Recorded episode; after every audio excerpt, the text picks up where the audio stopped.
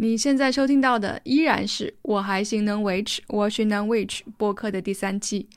这是一个瞎扯淡的播客，是小走兽、吃吃和战毛熊三个人不定期喝酒聊天的记录。听完别往心里去，反正我们也都是瞎说的。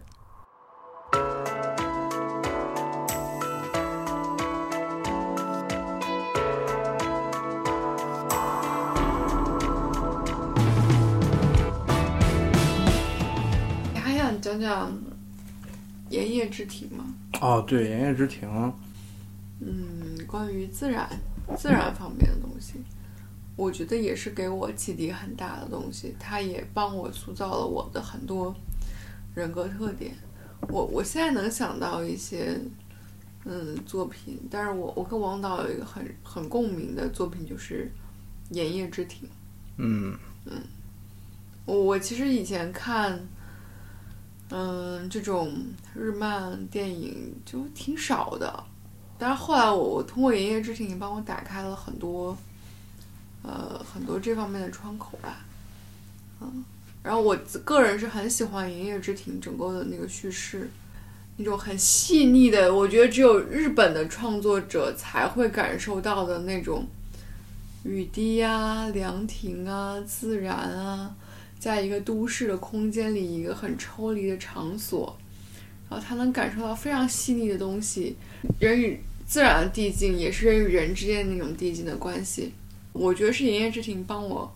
开始觉得，哦，就这一系列的创作也是非常非常有意义的。然后我看到《盐业之庭》的时候，我会觉得亚洲人他对于一些细节的体察，我真的是非常的到位的。嗯，我自己对盐业的感受就是，虽然大家对他诟病很多，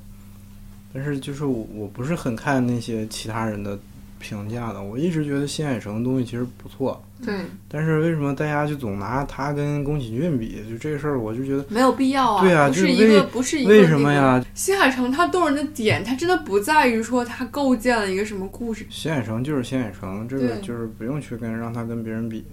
然后《言叶之庭》最打动我的点就是，就是他铺了那么长时间，然后最后，反正我也是非常动容，就是那个那个那个弟弟和那个那个姐姐那个老师，在最后两个人终于的都憋不住了，然后在那个楼梯上，两个人就是抱在一起，然后就是疯狂的把之前压制的所有没有诉说这些情感，就像泄洪一样，全都表达出来了，然后是用最饱满的情绪，嗯，在那个那个现场里，就是表达出来了，就是两个人互相那种东西，然后包括这个，除了他们互互相诉诸自己的痛苦之外，啊，和对对方的这种情感之外，还把就是他们生活中一直压抑的那些嗯，一起带所有的东西，就是一起带出来的，就像就像你那个抽那个抽鱼的那个骨头，你一拽，全都连肠带胆都拽出来那种爽感，嗯就特别爽。然后除了爽之外，也也可能就是打动了自己那种那些东西吧，就是非非常打动人。嗯，对，我我看《一夜之情》最打动我的是，反而不是迸发那个部分，而是藏的那个部分。嗯嗯最打动我的点是在于他们在那个凉亭里面，每次下雨的时候相遇的时候，呃，女主逃离了工作，然后就相聚在那个凉亭，然后各自都在压抑自己的社会角色，然后在那里面其实也在也也不会很袒露，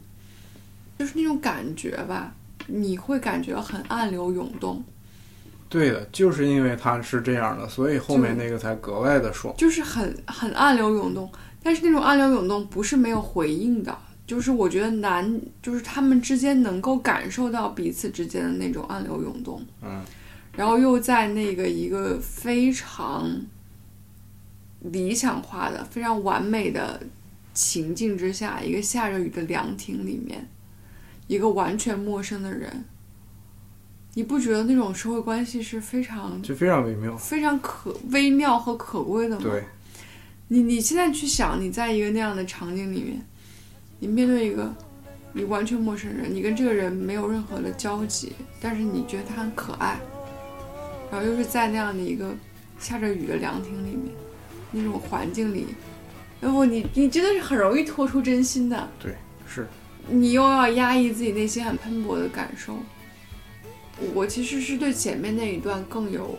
更有触动的。所以最后爆发出来才格外的对爽爽，是因为他前面就是那样压。就如嗯果你感受不到前面那种压，那是那是爽不出来的，嗯，对吧？先抑必须要，不是先扬必须要那个后扬必须要先抑嘛，就一定要溢到一定程度。我当时看的时候我是觉得，就当然你说的那个感受就肯定是的，肯定是有的，但是。就是更加绝获我的就是那个爽感，然 后那个爽感一下冲刷前面所有的抑郁，嘣，哦，就特别的，哎呀，哎，哭了哭了哭了，先哭为敬。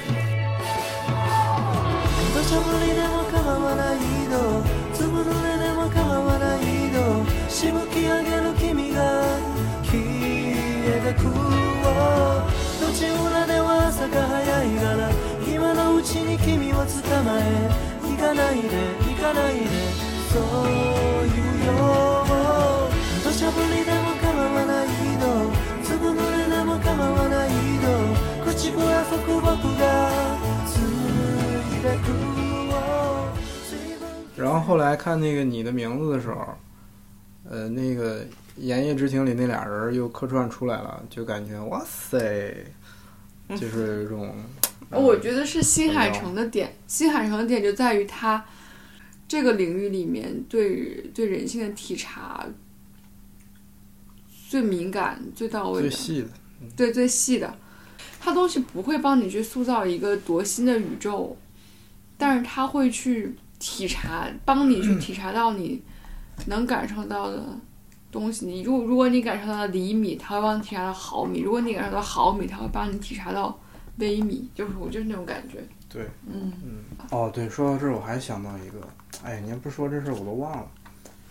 就是有一个特别梗的导演叫拉斯冯提尔，嗯这个我我从来不看文艺片儿，嗯但是拉斯冯提尔的东西每次都能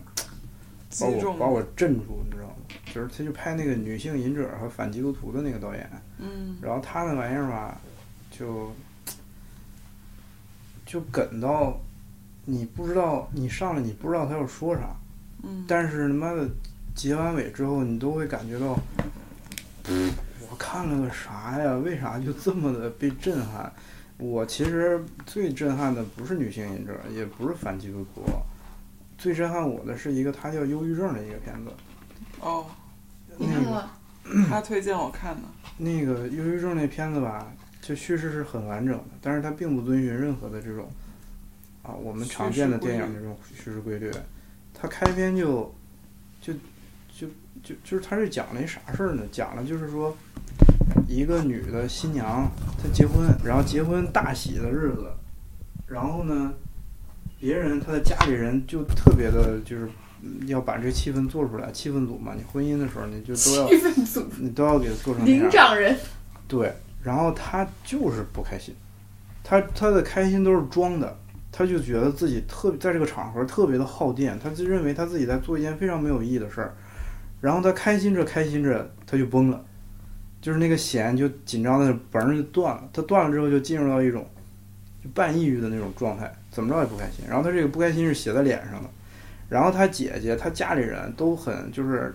就是说他妈的，我们为你做了这么这么那啥的一场这个婚礼，你为什么就是不开心？就这事儿在我们生活中其实挺常见的。有的时候，你看大家为你做这事儿，其实并不是你需要的，你就是开心不起来。然后与此同时呢，这个有一颗这个星球比这个地球还要大一点星球正在高速的往这个地球这边飞，然后新闻都报说这撞不上，撞不上，没事儿，就是肯定撞不上。然后呢，她这个女主啊，整个这个过程中，她就是在这个婚礼中，她在人群中是一个特别特别弱的，特别特别没有有主意，但是是是特别给人添麻烦，然后烂泥扶不上墙的这么一个角色，就让你看这个女主，你生气到他妈一小时三十分钟，你都还得跟这个女主生气。就这么一个人，就觉得人家给你付出了这么多，人家不累吗？为什么就你脾气大？为什么就你，那个那啥呀？对吧？然后结果最打动我的就是最后最后的时候，当人们发现那个小行星根本不像是新闻上说的撞上地球，它是它是绕过了地球一圈之后，一从轨道的另一边被甩回来，嘣，这个是真实的计算轨道，它是要和地球撞上，但是它会先和地球擦肩而过，给你们一种不会撞上的错觉，然后从轨道的另一面再甩回来跟这地球撞上，然后这个新闻到直到这个事儿发生几天前才开始报说我们重新算了，这个这个这个这个是要撞上的。得知这个消息之后，婚礼那个大庄园、大那个大城堡现场所有的人，就是给那个他这个这个女孩做婚礼的这些所有的人，现场搞事儿的、特别能指挥的，他姐姐什么就全吓尿了，你知道吗？然后很多宾客也都就瞬间就跑没了，都回到自己家里了。然后城堡里就剩了，就这个女的，她那个姐姐和她一个小外甥吧，还是这仨人。然后这个他们一开始试试着想跑，然后后来发现也根本来不及。结果在这个过程中，这个女主就是当她突然知道这个世界要末日的时候，她反倒变成了最坚强的一个人。就是她姐姐那时候已经崩溃了，你知道吗？她那小外甥还啥也不知道，但是她一开始就是左右不开心。突然知道这个世界要完的时候，她做的事情就是带领她姐姐和这个小孩儿。去先先试图去逃跑，或者说怎么怎么着，就失败了，又回到这个城堡。最终的结局呢，就是这个星球一点儿一点儿的离地球越来越近。然后这两个星球特别近的时候，因为它比地球大，嗯，然后地球上很多那个氧气就被那个星球吸走了。然后吸走了之后，就是人们地球会感觉到呼吸很困难，就很多人就开始出现胸闷气短、喘不上气儿。然后最后那个大家都慌到最最慌最慌的时候。我们那个让我们生气了一小时三十分钟那个女主，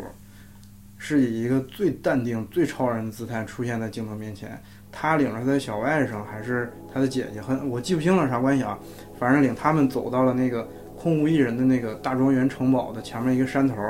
静静着看着远处的那个大星球越来越大、越来越大、越来越大。然后，那个他们仨齐坐在山头上，然后这个女主坐在中间，就是。头也不低，非常非常的淡定，就把这两个人狠狠地拥到了怀里。然后那个姐姐就已经哭的都不行了，那样。他那个小外甥也是特别特别害怕，但只有他一个人在中间是，是最淡定的迎接这个，就是这个末日的到来。然后啪，片子就结束。然后我也不知道我看了个啥，我就觉得真真牛逼。对，当时我看完之后，我就给好多人推荐，我说这片儿。你们要看一下，还是非常有力量的。到最后，忧郁症，忧郁症，对，就是他给他标成一个科幻片，但其实算算算不不算科幻，有一丁点儿幻想，但是对，嗯。然后他那片子开头吧，还有一个目录叫 Visual Index，我头一回看见片子前面有加那玩意儿，就是他会把中间整个影片从头到尾的几个关键性的。场景提取出来，放在片子的最开头，就几个非常精美又让你看不懂的镜头，比如说一个女主躺在河里，然后非常华美，然后一个那种日晷表盘，但是那个日晷表盘上面是两个影子，就是这么一系列你都不知道是干嘛的，但是你看起来特美，广告级的那种镜头，然后片开始了，就是特别。vlog 那种感觉，你就感觉是啥呀？你知道吗？结果你发现，在这个 vlog 的叙事中，这一幕一幕一幕一幕一幕，就是片子开头的那些镜头的低配版。就像一个播客的前面的一分钟都是个播客最精华的东西。但是播客前面那分钟，你可以想象，就是配了 BGM。声音降噪，并且华丽程度要超出现在我们说的这个所有的内容，就是精配版。嗯，然后到后来一幕一幕一幕出来，你会想起之前那个，哦，这不是这个画面，哦，这不是那个画面，这不是。嗯，到最后那个女主就从一个让你特别生气的人，你发现其实她的内核是非常非常强大的，她只是融入不了她周围这群看似是权威和规则的这么一个群体。然后到底哪边是对的，或者说你怎么去衡量一个人？他什么价值？嗯，或者说他是什么勇气和胆量？你真的，还真的不能从说社会关系活动中，对对对，去去衡量。对，然后我刚才还是想到我说那个有个特好的点嘛，就是 你看说到这儿了，就咱们仨我发现那种就是从小到大的那种熏陶风格和方向是完全不一样的。对但是最后呢，就是又在今年或者说去年落脚到了向内看这个事儿，然后包括都变成了几几个神棍，然后就是你发现就是还挺神奇的，嗯。就是虽然那个走兽是安妮宝贝和村上春树，然后那个嗯那个吃吃是那个白日梦想家，还有就是那个电视剧，嗯。然后我这边就是各种什么星星战、魂斗罗、什么异形那些玩意儿，嗯。但是结果就是大家在那个自己这个道路上走着走着，然后到这个点上，嗯，就就都能提取出出，就我们今天谈这个主题的一些共共性的东西。嗯你甚至说你科幻片儿，就哪怕说你科幻片儿扯得再远，它竟然有关于向内看的东西，你说这这扯不扯？这就很悬。我最近看什么都觉得在讲向内看。我我觉得印证了一点，就是你看到的世界就是你内心的投射，嗯你想看到什么，你就能看到什么。而且你想想，这是咱算是后来者了，就是刚发现。咱别说那个《星战》那个第五部最好的那一部是一九八三年拍的，像那看这事儿是好几千年之前嗯就在一直说，但是我们很多时候就把这事儿当成一个神话，或者是说离我们特别远的一个东西。嗯包括我们把很多科幻片儿就当戏看了，嗯其实很多都是都不是戏，真的就是，嗯对我是觉得都是真的。嗯我一定程度上觉得“向内看”这三个字也只是更符合当下的一个解释。对，大家能听懂。对，对，嗯那个时候大家可能能听懂这个，这个时候呢，大家能听懂这个。嗯就我我觉得本质上还是你回归到你自己内心去解决一些问题吧。对，嗯，对，所以我我下面这这一趴就要进入我们非常非常 神棍的趴，神棍 part，就是 就我有一天在跟炸毛熊感叹说，我我们曾几何时都是 每个省市非常卓越的小镇做题家。我并不是，我是小镇，但是我并没有变成做题家。然后，然后在二零二零年，谁能想象到我们都开始拾起了 拾起了那根神棍，拾起了那根神棍？并且自己变成了这根神棍的一部分，对，而且切入点非常的也也也挺不一样的，就是对嗯对。都切进来了。嗯我其实想从那个药师四宽帮的那个、那哦个视频聊起，对对对对对，对的对的对的，在炸毛熊老师的案例下，都是我炸毛熊老师案例下，省级资深老神棍炸毛熊，省省级，吉林省北京市，又暴露了。吉林省北京市最受欢迎的省，吉林省北京市吉克镇 最受欢迎的神学家 炸毛熊老师的案例下，看了药师四宽帮的几个视频，我我真的是哭得泪流满面。B 站、Instagram 都能搜到一个日本的一个僧侣吧，然后他拍的他在寺庙里，他可能以前做过乐队，然后他用一些比较崭新的方式去诠释了《心经》、大悲咒等一系列的这种佛家 B 的 Billboard Top Ten 榜单里面的这个，对，包括朴树老师的《生如夏花》，他也唱过。对我，我第一次看到他在呃他的他的寺庙里面吟唱《心经》和大悲咒的那两个视频，我的感觉就是，我张宝雄吃肉，我我要出家，我可能这辈子就要出家了，怎么办？总兽当时就哭成了狗。就是这两个视频，其实我我忘了我是怎么看到的，反正就是好像也是从 B 站吧，因为这个疫情的缘故嘛，大家都过得很不好，然后这个僧这个日本的僧人呢，就是想要让大家，就是他也是有这个愿望的，就是说想希望大家把眼光和心里那盏探照灯从向外面然后呃去关注物质，然后转向内部去看呃自己当下呀心灵的一些东西。于是他用一个非常怎么说呢，就很易于让人吸收的那种新时代的旋律，去唱了一下那个《心经》和《大悲咒》，然后我听到了，就是感觉特别的舒服，不足以形容吧，反正就是很共鸣。然后就觉得听的时候身心是完全得到了一种抚慰，并且，嗯，就是那种感觉。对传统文化的现代复兴，嗯，对。但是就是能量是非常非常的高频的，就是如果你真的听到这两个东西落泪的话，那真的是你跟他是有有有这个共鸣的。我当时 第一次看的时候，我是我我是其实听不太懂《心经》和《大悲咒》本身讲了什么的。我我受到的冲撞就是那个频率让我觉得很舒服，很受共振。然后要是苏芳芳拍的那个视频本身所诠释的那个感觉，那些拈花微笑啊，草鞋走草鞋走路啊那些东西，哎，就现在又让我想到那个《心灵奇旅》里面那个。那有有人有人说《心灵奇旅》是一个佛学佛学电影啊，我觉得一定程度上就是一其实。不局限了，大家都是对，在用各自的这种侧面语言啊，反应都是一样的东西。我觉得它就是个心灵心灵心灵内容。就佛学它也是心灵的东西，所以就是说，对，不用去扣这个帽子，或者说贴标签儿。嗯，对我当时看听不太懂他唱的东西，我也不知道《心经》《心经》写的是啥，《大悲咒》写的是啥。虽然我在赵老师给我看过看过东西，但是我我也记不住他讲的到底是啥。但是我就是觉得他唱的那个频率和他视频里的那个感受，就是很触动我。然后我当时就第一次看的时候，我就觉得啊，我要哭了，然后哭了。那就哭了。对对对，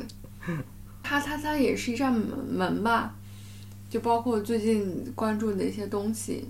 我我下面特别想安利两本书，就是我最近看了关于身心灵、关于宇宙哲学、心灵哲学的呃两个东西，就有有人特别说说那个二零二零二开玩笑说。二零二零年，大家经历了这么多人设苦难。二零二零年好像是中国社会的心理学元年，大家好像特别需要心理学的救赎一样。我我不知道二零二零年是不是什么心理学、哲学的社会性的元年，但是我觉得可能是我们神棍的元年，我们神棍的元年，是我们这群人神棍的元年。对我沿着这这个，我想安利两本书，我最近看的一本叫嗯当下的力量，就是它是一种什么书呢？它是这种书是一种十五六岁的我，如果在书架上发现了这样一本书，我会觉得它 bullshit，我会觉得它什么玩意儿，我也看不懂。但是我在二零二零年的结尾遇见了他，嗯，我觉得这是一个旨意吧。我觉得所有听我们这个播客的人都应该人手一本，这是我们播客的入门书籍。我在豆瓣上给他一个 tag，说是我的神棍学启蒙书籍，一样的，就是我觉得他能回答我的一些人生体悟的一些问题吧。呃，我我其实不想讲太多，因为我觉得神学这个东西，包括一些身心灵的东西，其实在现在的社会、现在的嗯，就是这个环境里面，它其实还是褒贬不一的，包括会有很多，它也有一些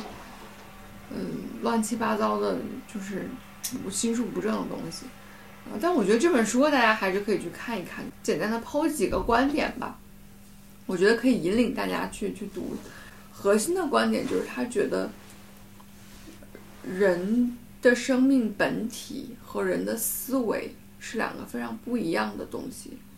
人脑的思维其实是占据人这个 CPU 很大一部分的东西，但是它又是跟人的生命本体很背离的一个东西。就人的痛苦都是来自于思维。而人真正解脱的方式就是放弃他的思维，人应该处在一种活在当下，体会 the power of now 的那种临在的那种状态。你应该放弃你的思维，你所有的思维里，你人脑所做的这些，哦，我应该怎么怎么样才是最对的，我应该做什么样的加减乘除才是最对，你都应该放弃，而是把自己处在一个临在的当下。这种这种临在的状态，其实是有的时候我们会去体验，就像心灵奇旅里面，我们进入一个心流的状态，或者我们在体育运动的时候，在毫无意识的情况下，我们被 push 到一个层面，我们当时的肌肉就应该产生这样的反应，或者我们在一些特别重大的事情，我们面临一个火灾，我们就应该去救那个婴儿。为什么人人有的时候会激发起一些潜能，都是因为他被 push 到那个状态之下，他没有他在那个状态之下，他没有什么任何思考的空间，他只能用下意识的反应，就是我们所谓的下意识的反应去承接那个状态，他反而去能调动起他更本体的意识。所以这本书就是在讲什么是思维，你应该放弃的是什么东西，然后你放弃的思维，你你本体应该获得的是什么样的东西，你本体那个东西才是最重要的。然后另外一点，我我觉得很重要的就是，它诠释了一个什么叫痛苦，就是你人为什么能够感觉到痛苦？人能够感觉到痛苦，是因为你能感觉到时间的流逝。你所有的痛苦都来自于你对过去的追悔和你对未来预知的希望这两个事情和这两个事情之间的那种差距。你对过去痛苦越追回，你对未来越怀有希望。你觉得你对未来和的希望和你痛苦的追回之间的差距越大，你就越痛苦。就是你刚才讲 Look 的那个，对，就之前对，就是这个书我也看了，然后就是刚才走兽说它是一本神棍学入门书籍，嗯、我看完之后，我的感想是它真的，它不不不应该是入门书籍，它应该就是一本非常非常直给的，就是它他说的已经非常非常的透了。就是你记不记得，好像咱们之前里播客我好像提过一个，我说其实啥叫大胆？大胆不是你想想啥想做，我说大胆就是你敢不想，你敢不想，那个那个时候牛逼。其实那个时候我没有把它总结成一个非常好的文字性的东西，就给他说的很明白。然后我看完了之后，我就发现它里面所有的东西，所有的东西，就是和我们最近研究的一切都是。嗯、一用一个比较就是让人明白的那种话，说的更明白了。嗯所以他他说的很透，嗯他说的很透，包括我们之前说，你的脑子其实就是一工具，你的脑子会预设未来，你的脑子也会追忆过去，但其实未来和过去都是不存在的，嗯。都是你当下思维的一种幻觉。嗯。然后我我记得我之前跟人无数人说过，比如说我妈，我经常她总回忆一个什么事儿，或者她总她脑子就是习惯性的去各种跑，然后我就说我说你回忆一件之前的事儿，然后她说她想起了昨天什么，就是以前什么，我说你发没发现一个问题，就是你你在回想之前的事儿的时候，其实你都是在当下去做的这件事儿。嗯我问的你，你才想的，就像你挎着一篮子，嗯然后你每一针在千层饼的每一层，你这篮子都是不一样的。嗯你现在想起来的，上一秒可能真的不是你上一秒发生的事儿，你只是当下有这个记忆，嗯但你并没有跳回到前一秒，发现了你这前一秒做的什么事儿。而之前说那个千层饼就是这样的，你在每一层饼的一针上，前后一帧的那个都是不一样的，但是你只能记住当下那一层上前面的那个记忆。然后我跟很多人说到了我这个发现之后，很多人都不信，他就觉得是是那么回事儿，但是我记忆中无比深刻，就仿佛真发生了一样。然后后来我看到这本书里面说过一模一样的话，就是说你在记忆里去去做一些事儿的时候，你其实发现你都是当下去提出的这个记忆，你没有在过去去回忆这个事儿，你也没有在未来去回忆这个事儿。所以这本书对我来讲，它已经不是入门书籍了，它就是一个非常直给的告诉你怎么办说明书，对，你就按照它去做，如果能做到的话，就就对，什么都你都不用明白，就是这样的。对，而且它不拘泥于任何的宗教，它把佛教啊、基督啊那些东西，它都捏到一块儿了，和我们之前的结论也是非常一致的，就是大家都在用侧面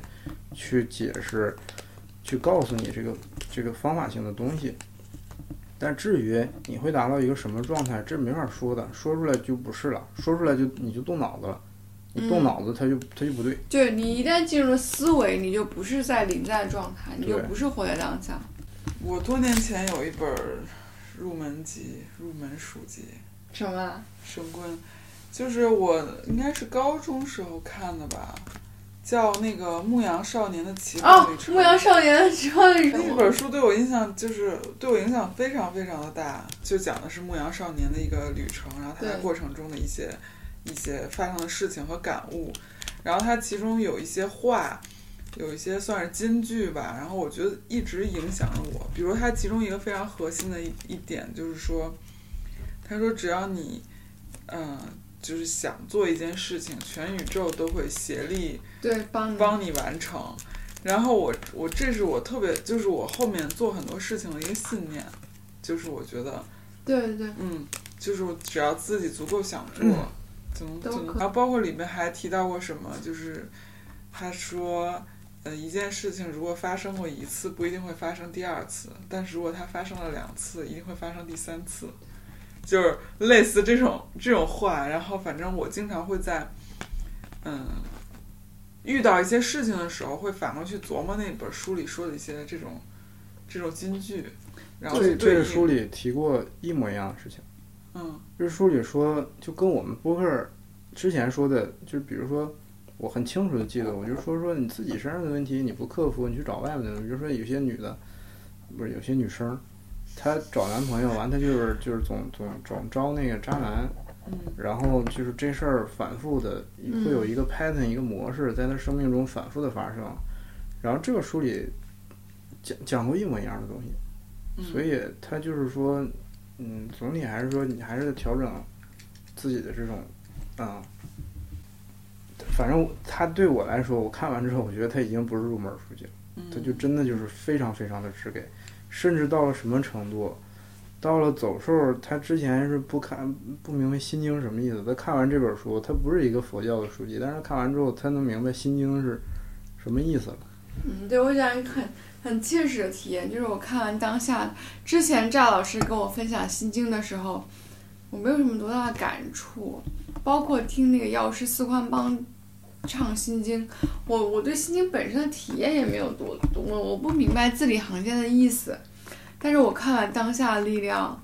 我当时是花了一两天的时间就完全看完了。看完了之后，赵老师再给我分享《心经》的时候说：“你应该现在应该能看懂了。”我完全不用任何的翻译，就读完了之后我就说我懂，然后懂了的同时，我觉我觉得就是泪流满面那种感觉。对，然后之前我记得我微博还 PO 了一句话，也不知道是咋想出来的，我就说，我说企业级的那种活在当下，应该是你能做到，就是对自己心念的这种毫秒级的察觉。嗯那个时候我也还没看这本书，就是完全是之前很多东西总结出来的一个事儿，然后我就觉得应该是这样的。然后当时发那 PO 的时候，我就觉得这事儿应该分享出来。然后你还问，你还问我是是咋回事儿，就解释解释，我就没回你嘛，我就没回你，我就觉得你现在我特别想知道毫秒级的那个活在当下，你是怎么感受 感受到的？嗯就是感，就是这本书为啥说它不是一个入门书籍，就是因为你想想，我都琢磨到那个程度，或者说我能体会到那个程度，我自己发了那么一个 PO，然后这书里头可能就是在讲这件事儿的，是完全吻合的，所以这书已经不是说我在几年前他给我引个路上来，是我，呃，可能研究了这么长时间，包括体会了这么长时间，发现这是这是真的，并且这个书。就直接就说这这是真的，并且解释得比我还好，比我说的还要就是更加直给，那它肯定不是一个入门级的书，并且每个人都能看懂的，对吧？那那那就就一定说明它不是一个入门级的书了。嗯那我觉得《牧羊牧羊少年奇幻之旅》也是，就是我我跟你也是，就是在很小的时候就看了看了这本书，我觉得还是少年的时候把它当成爱的教育来看了那种感觉。嗯，对，然后你你现在再去回想，再去看它，你就会完全就是嗯印证你当时的一些嗯，体验和体会。对，他其实是用一些有点童话一点的故事，但是把那个那个道理其实还是向内看的那一套。对对对，然后你知道，我们其实小的时候每个人都接触过这些东西，但我们都当戏看了。对，嗯，我们最最最那啥的功德最大的一个，这植根于我们中国人每个人心中的这个作品，每个人都接触到这个这个种子，就是《西游记》。其实从头到尾就只有唐僧一个人，嗯。然后唐僧其实挺牛逼的，嗯。唐僧，唐僧心里就是有我们正常人心里那种所有的东西，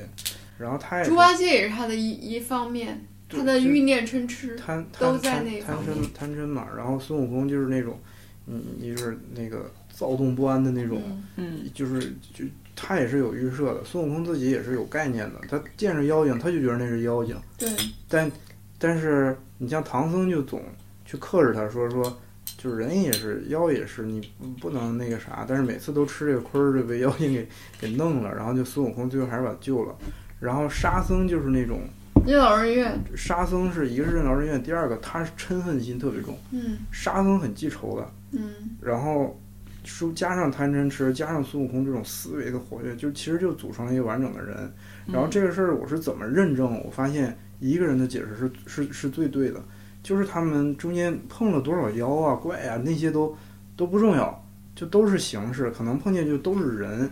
那个人，比如说那蜘蛛精，或者说那个玉兔啊什么，那就是不同类型的那种那种女性嘛，女生对她的那种那种东西，但是他会把它直接妖魔化，就是从这儿来的。嗯，就他会把它夸张视觉化，就大家后来变成妖魔化，其实嗯，其实它只是视觉化了而已。对。然后这个最后最后他发现唐僧发现他去求经嘛，他的一路的任务就是去求经，然后他的目标也是说我拿到这个经了，我就掌握了一种方法，我就能够成。然后其实到最后他去求的时候，他都拿到了，他也没翻开来看。回去的路上被水冲了，然后发现什么都没有。对，那里边儿都是都是都是空的，然后你那个这一路就是是你的答案。对无字真经，然后就是他他后来不是就是都把这些东西就放下了嘛，就是就是不需要去动任何思维，你就已经是从头到你从出来的时候你就已经已经是了，你需要做的就是那些东西要对，然后后来不就是这样嘛？你就再这样看《西游记》，可能就就更感动一些了。嗯就是你就觉得这个事儿，我们原来一直都看过，然后但我们都当戏看了，然后都当别人的事儿看了。其实就没有人告诉我们说说他是一个就就一个人的事儿，对。但是《西游记》，你就即使就牛的牛的，你把它当四个人看，也他妈挺好看的，就是就是哎。它牛逼就牛逼在，就是《西游记》《水浒传》，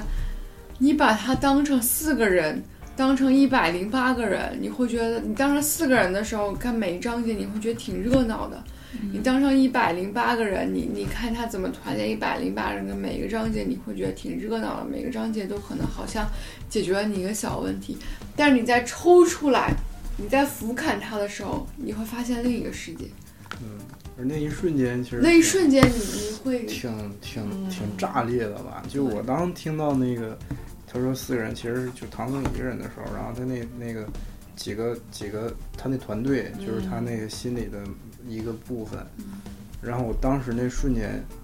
就是脑子里过了很多画面，你知道吗？其实过的第一个画面就是那个孙悟空去救唐僧。然后那个第二个就是孙悟空在唐僧旁边画个圈儿，让他别出去。嗯然后那个就是师傅总被拐走了，然后那个二师兄来告，这么几个画面，然后到最后最后是那个书书他们把那个书从岸上翻过来，全是白字儿，就这么几个画面。其实别的我都不记得。呃，我当时看见就是就是《西游记》第一次让我觉得它不是一个简简单单的热闹的童话了，就是那个他们把书翻过来，全部都是白字儿的那一瞬间。那是我第一次，那时候我可能八九岁吧，我第一次感觉，哦，我的可能就是他们经历这一切才是真谛。你悟性太高了，你知道我当时怎么想的吗？我看他们书里头那个全是白字儿的时候，我拍大腿在那乐，我说、啊、太好了，还有一百多集，结果就完了。哎呀，你们悟性都真高，我靠！你这么看，我开悟算什么。我小时候都没看完过《西游记》，我我其实也也记不住它的每一个章节，每一个四大名著之所以为四大名著，就是它提供的四种 pattern，这种 pattern，你会觉得特别有意思的一点就是，人类人类那么的多元化，那么多，你你最后还是 pattern 都是特别一样的。嗯，我我最近看了一本书，我最后安利一下，就叫《灵魂占星》，它是一个台湾才有的那个译本，然后是一个国呃是国外的作者写的一个占星师，叫《灵魂占星》。他在我这一年，我遇到他，他对我最大的意义就是，他让我更清晰的去明白了自己生命里存在的一些问题。嗯，我我能感受到，我肯定是有一些问题的，但是我不能通，我无法通过自己的总结或自己的具象，就是就是说明我这些问题都是什么。但是通过这本书，我映射到了我，我能，我现在明白自己的那些问题是什么，我能梳理出来，我需要 overcome 的一些东西是什么，我把这些东西克服了，我可能能能能活得更好吧，活得更更通透一些。嗯我只不过是就是在这个节点上遇见了占灵魂占星，它可能跟占星跟星座更有关，没一定其他人遇到的是佛佛学的一本书，遇到的是一本圣经，或者遇到的是一个什么，或者遇到的是一个什么小说，遇到了什么一个一个游戏，一个一个电影，或者是一个人，都无所谓。我只不过就是在我最需要去解答这个问题，我这一年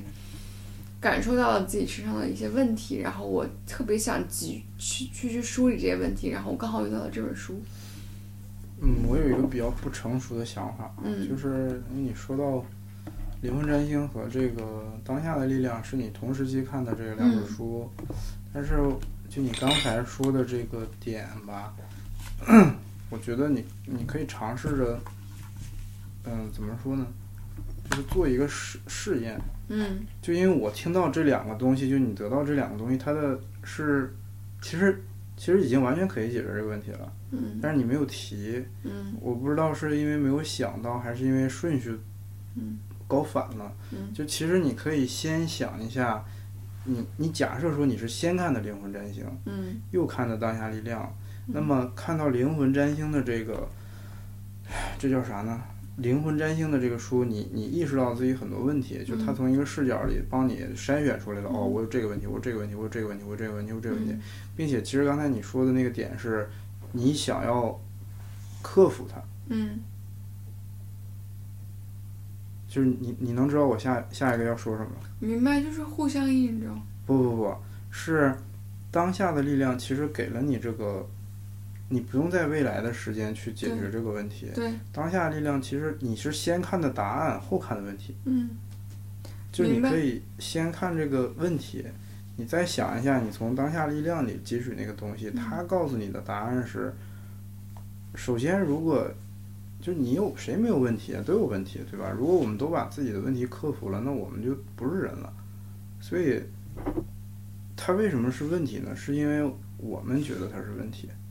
就是其实解决这个问题的方法，就是当你不再认为它是一个问题的时候，它它自然就被解决了。对对对对，我很我很赞同这个观点，我我也很庆幸说我是在几乎同一时间，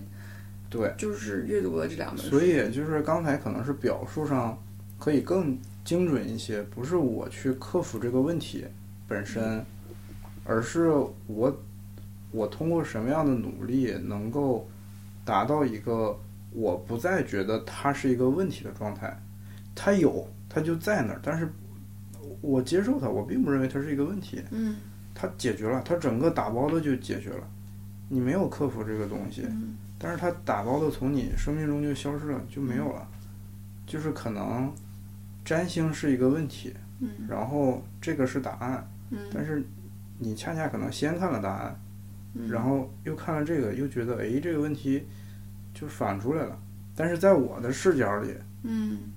我觉得答案已经在这儿了。对，对对对对对对，就是我们不是要克服这个问题，我们是怎么我自己怎么把它我接受的，就是叫什么臣服嘛，对臣服，对吧？我有的问题就是我生活中很垃圾，嗯。或者说我不会这个，我也不会那个，我不会跟人打交道，我接受，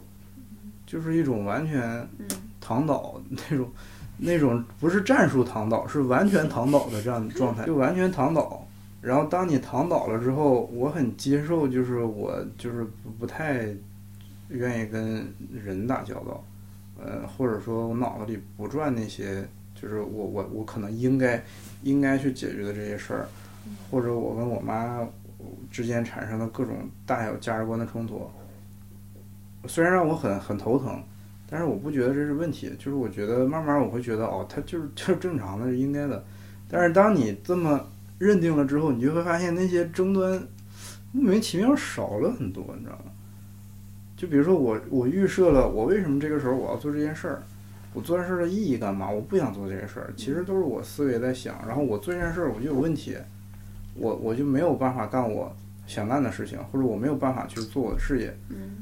我会认为它是一个问题。嗯并且我没有办法冲破它，强制的去说，我们不要这个状态，你回去，或者我在这儿我得做我的事业。事实上是我解决不了它，我我没有办法解决这个问题，它是一个完全外在的问题。但是其实反观到内心里，它也是完全我内在的一个问题，因为我认为这个状态就是有问题的。嗯它来自于我认为这个状态耽误了我应该做的事儿，这完全是一个预设。然后当我接受了这个问题，我的思维是怎么变的哈，就是可以分享一下。就是我觉得这时候你不就应该干这事儿吗？嗯这不就是很正常的吗？你就接受它就好了。你现在就是做好你能做的事儿，你既然有了问题你解决不了，那它就不是你应该做的事儿，然后就接受了。你接受之后，心态一下平和了，你就发现这种争端越来越少，然后我还是能够抽出一定的时间去做我应该做的事情，它它解决了。但并不是因为我克服了这个事情，或者说嗯，就是我们呃更具体的描述是我怎么能接受这个问题存在的本身。就你能想明白这个事儿，可能是个道路，不用克服的。啊所以就是对，就今天完了，可可以试着倒扭一下。嗯我觉得答案你已经有了，不再不再需要你对有问题，我知道有问题，我躺倒。我每个人都有问题，对每个人都有自己的生命问题。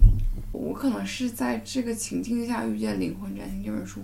大家可能也会遇到别的东西，不一定是我可能是哦遇见了星座，我是刚好觉得我是刚好遇见了他，他只是从这个角度给了我一些提醒。嗯你没一定，你可能遇见别的东西，无论它是自然的，它是文艺作品，它还是别的其他佛学、基督教、冥想、手工、电影、酒，一一盆火锅，都有可能给你这种提醒。嗯，你你遇见什么是你的际遇？就像我们说的，我们在这一生的成长里面会遇见，你的孩子也一样，你会遇见，你也一样，你会遇见不同的机遇。那个机遇里你遇见了什么，它促使你去，你去想这些事情，然后你会去求一个解答嘛。嗯，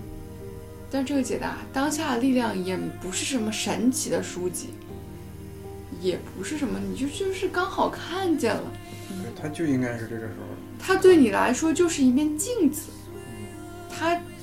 就是一面更犀利一点的，能够去照见你内心的镜子。它所有东西，我很久都没有这么有心流的看书了。为什么？就是因为我觉得它的每一个章节，每一句话讲的都是很 Q 中你内心的。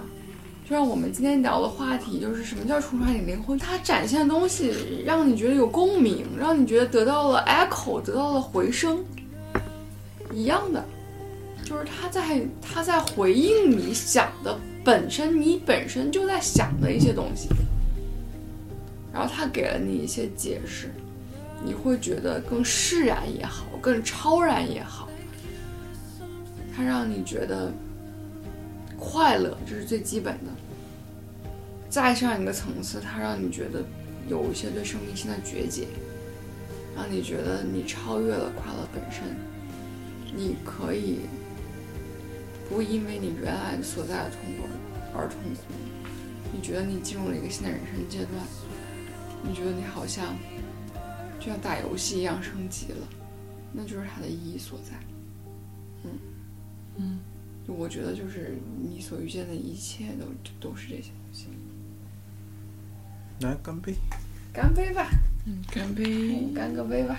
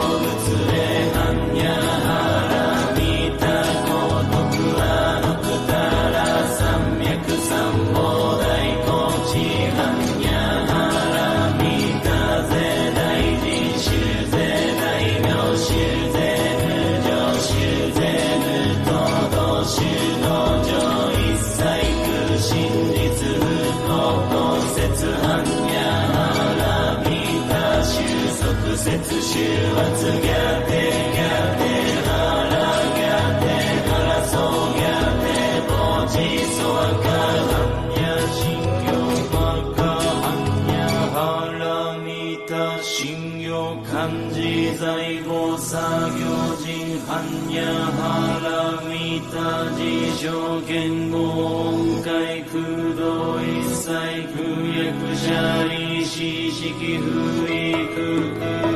不意式式即税空空即税式重創業式役無料税者利子税商法空総不商不滅不